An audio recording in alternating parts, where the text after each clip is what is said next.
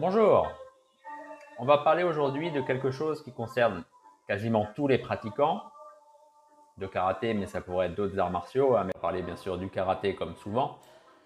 Et aussi, on va évoquer ce qui se passe à Okinawa. Il va donc être question dans ce podcast du fait supposé que le karaté abîme le corps du pratiquant et que celui-ci, au bout de plusieurs décennies de pratique, est abîmé de partout, cassé, comme on dit. Hein, c'est comme ça que c'est le mot que j'utilise dans le titre hein, de ce podcast. Et qu'il est plus possible de pratiquer parce que, eh bien, on s'est entraîné de la mauvaise façon. Je voulais donc faire ce podcast consacré à cette question, car on lit souvent hein, sur Internet, même dans des revues, que le karaté abîme le corps. Autrement dit, qu'il est nuisible au fait de conserver un organisme, un physique qui ne subit pas l'épreuve du temps, justement, à mesure que les décennies avancent et qu'on se rapproche eh de la mort.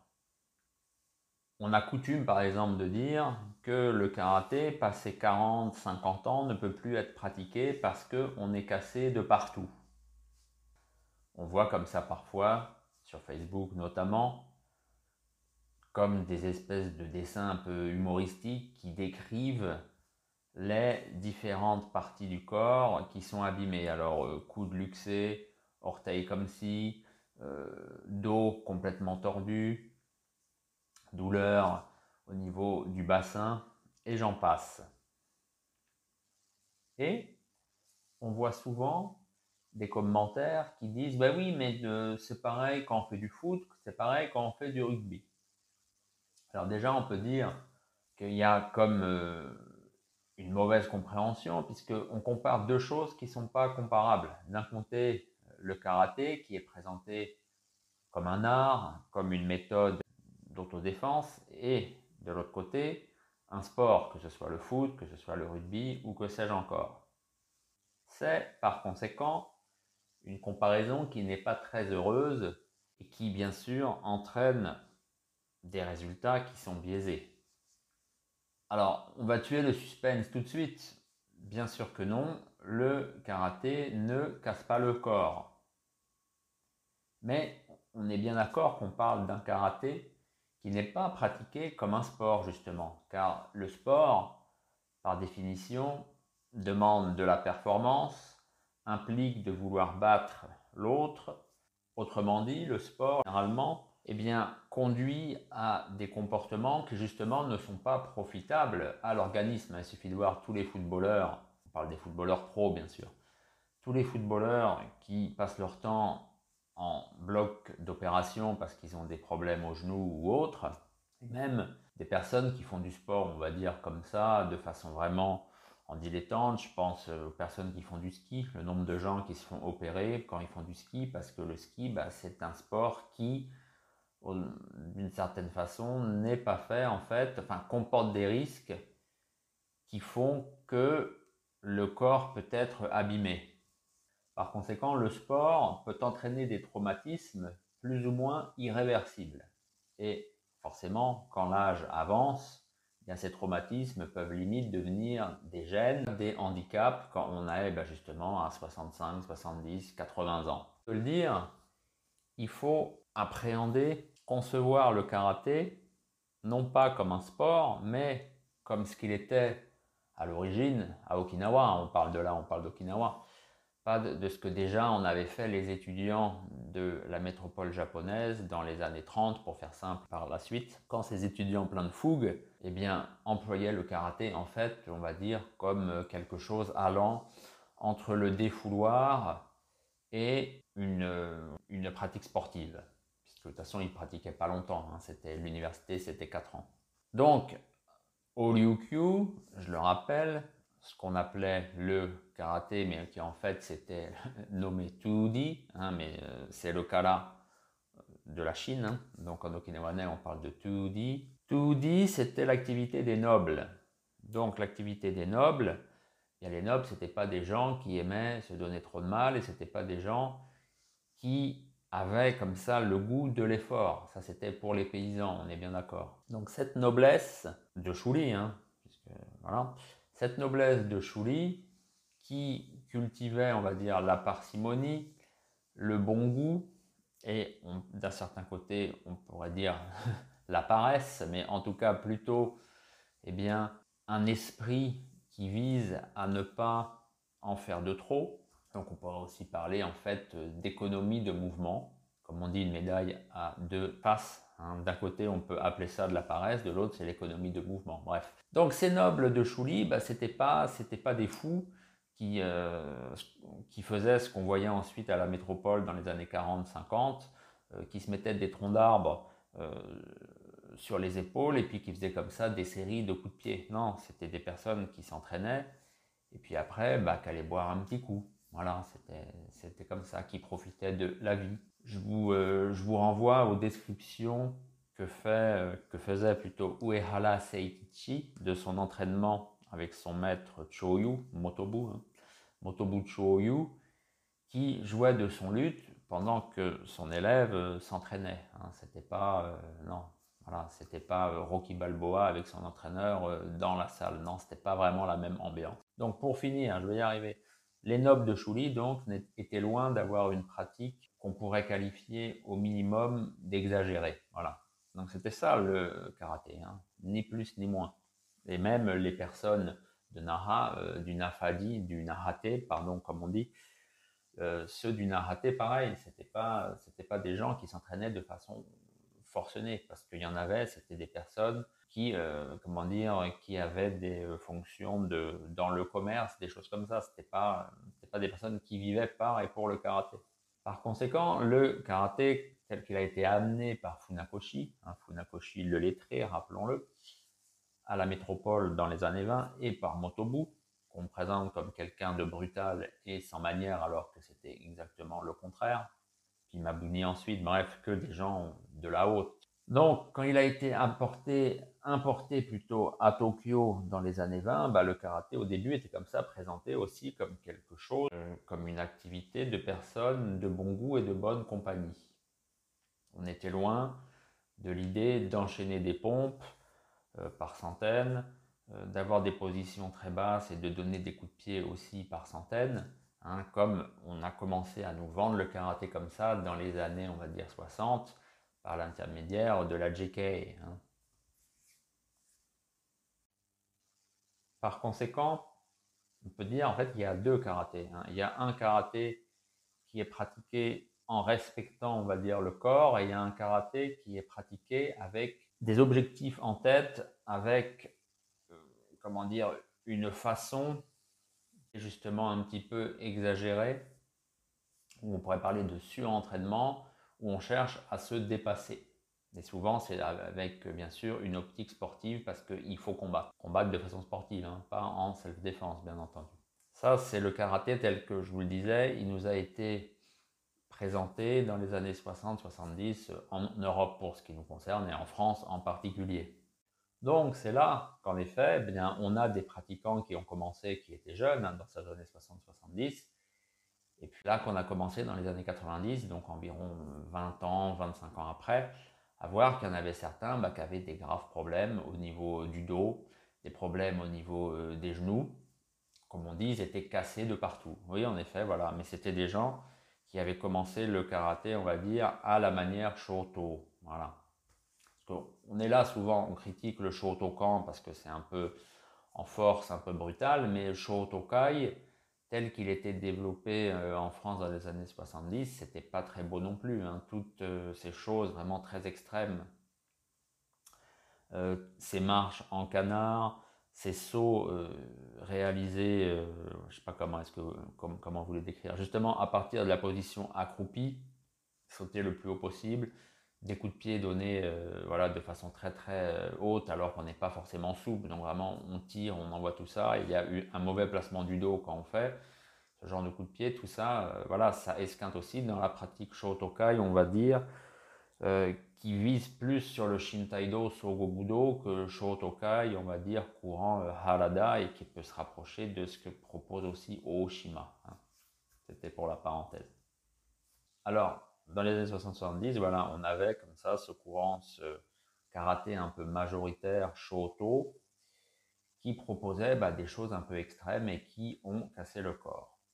Et c'est justement tout ce que cette pratique, la Shotokan, plus que Shotokai, qui même si un peu extrême, était moins rigide, moins crispé, ben, c'est tout ce qui fait que euh, les Chinois ont une mauvaise idée du karaté par rapport à leurs différents kung-fu, hein, même si ce serait plutôt du wushu tout simplement, par rapport à leur kung-fu qui serait beaucoup plus délié, beaucoup plus souple et beaucoup plus respectueux justement du physique et de la physiologie du pratiquant. Très bien entendu, ça ne veut pas dire que tous les pratiquants Shotokan des années 60-70 sont maintenant en chaise roulante ou euh, même qu'ils ont des problèmes d'articulation.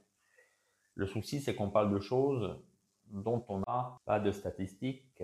On ne sait pas en fait. Euh, chacun euh, donne son avis parce qu'il il a vu des choses. C'est aussi, c'est aussi mon cas en ce moment. Mais moi, j'essaye d'être dépassionné. C'est ça la différence. Donc, il n'y a pas vraiment d'études empiriques. Il faudrait voir si vraiment il y a des facultés de médecine euh, des organismes de médecine du sport qui ont comme ça euh, des statistiques où on voit des pratiquants de karaté, hein, toute école confondue, mais pareil, après il faudrait aussi en plus que ces euh, corps médicaux pensent à demander qu'est-ce que vous faites en fait comme karaté plutôt que de demander qu'est-ce que vous faites comme sport, ah du karaté, et puis point. Non, on l'a déjà dit, entre Shorotokai et par exemple Goju, il y a tout un monde. Et au niveau des traumatismes que ça implique suite à la pratique justement de ces types de karaté, il y a aussi de grandes différences. Donc voilà, en fait, on est un peu, euh, on avance à tâtons, on dit des choses par rapport à ce qu'on observe. Donc moi, je pense quand même que dire que de citer ces personnes qui souvent en plus sont issues vraiment soit de la compétition à haut niveau, mais attention, même dans la compétition de haut niveau, euh, vous avez des gens comme Valera, qui était quand même, on peut dire, un très très très haut compétiteur, euh, à l'âge qu'il a, je ne sais pas quel âge il a, il a, au moins 70 ans ce monsieur, on ne peut pas dire qu'il ait de graves problèmes euh, de santé. A l'inverse, vous avez quelqu'un comme Oshilozen E qui, suite à des problèmes qui n'ont pas, qui n'avaient pas de lien avec sa pratique, bah maintenant le pauvre Oshiro, bon, il se déplace avec une canne parce parce qu'il n'a pas eu de chance et aussi parce qu'il est Okinawanen, mais ça j'en parlerai plus tard. Donc je disais, on se concentre sur le fait qu'il y a des gens qui ont des problèmes euh, à cause du karaté, mais il y a aussi peut-être que ça se cumule avec leur mode de vie, des choses comme ça. On parle de, là de ce qu'on a sous le nez en France ou en Belgique, ou voilà, bref, cette Europe occidentale et francophone hein, qui nous intéresse, puisque bien entendu, je m'adresse à vous des francophones. Par conséquent, on ne sait pas, et peut-être qu'en fait que ces quelques cas isolés, en fait, c'est bien simplement c'est l'arbre qui cache la forêt, et que cette forêt bien compte des personnes qui, en dépit de décennies de pratique, même pas forcément très saines, mais n'ont pas de problème particulier. Pour ce qui est d'Okinawa, on peut citer vraiment plusieurs de maîtres célèbres qui, à un âge avancé, n'avaient absolument aucune pathologie liée à leur pratique. On peut comme ça parler de Yagi Meitoku, Uehara Seikichi, pour ceux qui sont décédés, donc voilà, qui sont d'une autre génération, on peut dire. Ceux qui sont encore non contemporains, on a par exemple Higaonna Morio, Kinjo Takashi, qui, à 80 ans passés, eh bien, continuent de pratiquer bon pied bon oeil parce qu'ils sont comme ça en pleine possession de leurs moyens physiques. Je pense aussi par exemple à Shimabukuro Zempo, de la Tsukunai Hayashiryu avec ses coups de pied relativement hauts, mais qui apparemment a eu une pratique mesurée durant toute sa vie. Attention, il est quand même dans le karaté de Kian, donc c'est des positions qui sont assez basses, en tout cas plus basses que le karaté réformé d'Itosu, repris ensuite par Chibana et que l'on connaît en Europe par l'intermédiaire de Chinenkenyu ou de Adania par exemple. Hein. Alors, après, bien sûr, D'autres experts okinawanais ont des ennuis de santé. Certains ont des problèmes de surpoids, hein, ce qui s'appelle en japonais le métabo. Alors le métabo, c'est quelque chose d'amusant. En fait, c'est l'anglais, c'est le comment dire, c'est l'adaptation de l'expression anglaise metabolic syndrome. Donc, vous voyez bien ce que ça veut dire, c'est quand vous avez euh, bien des problèmes au niveau du système métabolique et que vous gardez le gras. Voilà, donc c'est que vous grossissez. D'autres ont des ennuis de santé un peu plus importants. Par exemple, Higao Namolio a eu des problèmes cardiaques, mais ce n'est pas du tout lié à sa pratique, quoique d'un certain côté on pourrait le dire, puisque c'était à l'occasion d'un stage en fait qu'il avait fait en Amérique du Sud avec des histoires de décalage d'altitude. Et c'est justement, selon les médecins, c'était parce qu'il avait un physique, un organisme de cheval, une force de cheval, en fait, qui s'est remis quand même assez rapidement de ce qu'on aurait peut-être terrassé plus d'un. Donc, vraiment, c'est pas à cause du karaté que certains ont des problèmes de santé parce qu'ils vieillissent. C'est tout simplement parce que c'est lié tout simplement à leur, euh, au vieillissement de l'organisme ou à des accidents qui ponctuent la vie, malheureusement. C'est comme ça. Il faut dire aussi qu'à Okinawa, la majeure partie des maîtres et experts n'ont pas non plus une hygiène de vie digne de celle d'un yogi. Hein. C'est des gens qui mangent quand même beaucoup euh, de choses, on va dire, euh, frites. C'est pas des végétariens par rapport, contrairement à ce qu'on voudrait croire. C'est aussi des gens qui aiment bien boire leur petite bière de temps en temps et leur alcool distillé, le fameux awamori. Donc euh, tout ça, ça fait pas forcément bon ménage avec le fond génétique de cette ethnie. On peut dire pareil au niveau des Japonais, ça descend même, vous voyez, quand vous êtes chez les Polynésiens par exemple, hein. euh, les Micronésiens aussi. Beaucoup, beaucoup d'obèses chez cette population parce que, eh bien, c'est des gens qui euh, n'étaient pas faits pour consommer la nourriture que les Occidentaux leur ont amené. Donc, par exemple, la bière. Hein. Qu'est-ce qu'il y a de plus occidental que la bière? La bière en Asie, ça n'existait pas jusqu'à ce que les Occidentaux euh, amènent cette boisson, par exemple. Hein. Mais à Okinawa, il y a aussi des experts qui, du fait d'une pratique un petit peu, eh bien justement, euh, qui était exagérée, eh bien, euh, en pays les pots cassés, je pense notamment à Shinjo Kiyohide. Shinjo Kiyohide, quand vous voyez ses mains, bien, je ne pense pas qu'il puisse jouer d'un instrument de musique. Je ne pense pas qu'il puisse, euh, qu'il pourrait se reconvertir dans l'horlogerie parce qu'il a les doigts complètement massacrés. Ses articulations partent dans tous les sens parce qu'il a fait du renforcement au niveau des doigts. Il a tout le temps, toute sa vie, tapé sur des choses dures avec ses mains ouvertes. Donc ses doigts ont pris cher, hein, pour parler un peu familièrement. Et maintenant, bah, voilà, il suffit de il a aussi des problèmes au niveau euh, des genoux, je pense, puisqu'il n'est pas capable de s'asseoir en seiza, par exemple. Le seiza, je rappelle, c'est quand vous vous asseyez avec les tibias qui sont euh, parallèles au sol et vous avez les fesses qui sont sur les talons. Maintenant, Shinjo Kiyohide n'est plus capable de faire ça. Alors, est-ce que c'est dû au karaté? Ou est-ce que c'est dû tout simplement qu'il a euh, une arthrose quelconque au niveau, je sais pas, du bassin ou des genoux qui l'empêche de euh, prendre cette position assise? Ça, je ne sais pas, je ne le connais pas, donc je ne peux pas dire. Mais en tout cas, ce qu'on sait, c'est que ses mains, ses doigts sont complètement tordus. Ça, c'est à cause de son karaté. Donc, bien entendu, il y a aussi des contre-exemples à Okinawa. Il y en a qui ont fait n'importe quoi. Je pense aussi, par exemple, à Gushiken. Alors, Gushiken, on ne le connaît pas. C'était le maître d'Akamine Hiroshi. Akamine Hiroshi, on le connaît un peu mieux c'est le fils de Eisuke, donc c'est les Ryukyu Kobudo. Mais Akamine a aussi appris le karaté avec Gushiken. Alors Gushiken, c'était quelqu'un qui était dans la lignée de Higa Yuchoku, donc euh, du, euh, du Et bien sûr, Gushiken était vraiment adoré à la planche de frappe, taper dessus. Et lui, à la limite, c'était même pas une planche, c'était vraiment un poteau. Selon Akamine, c'était vraiment euh, très très très très gros, très très épais, monolithique.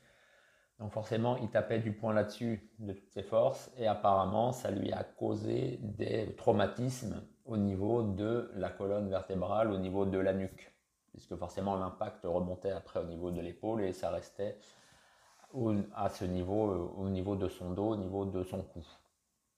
Donc il a eu de graves problèmes ensuite euh, on pourrait dire neurologique et au niveau de la colonne vertébrale. Donc euh, oui, la Gushiken aussi, bah, c'était un contre-exemple. Il y en a au Okinawa qui font n'importe quoi. Hein. Il faut dire les choses euh, comme elles sont.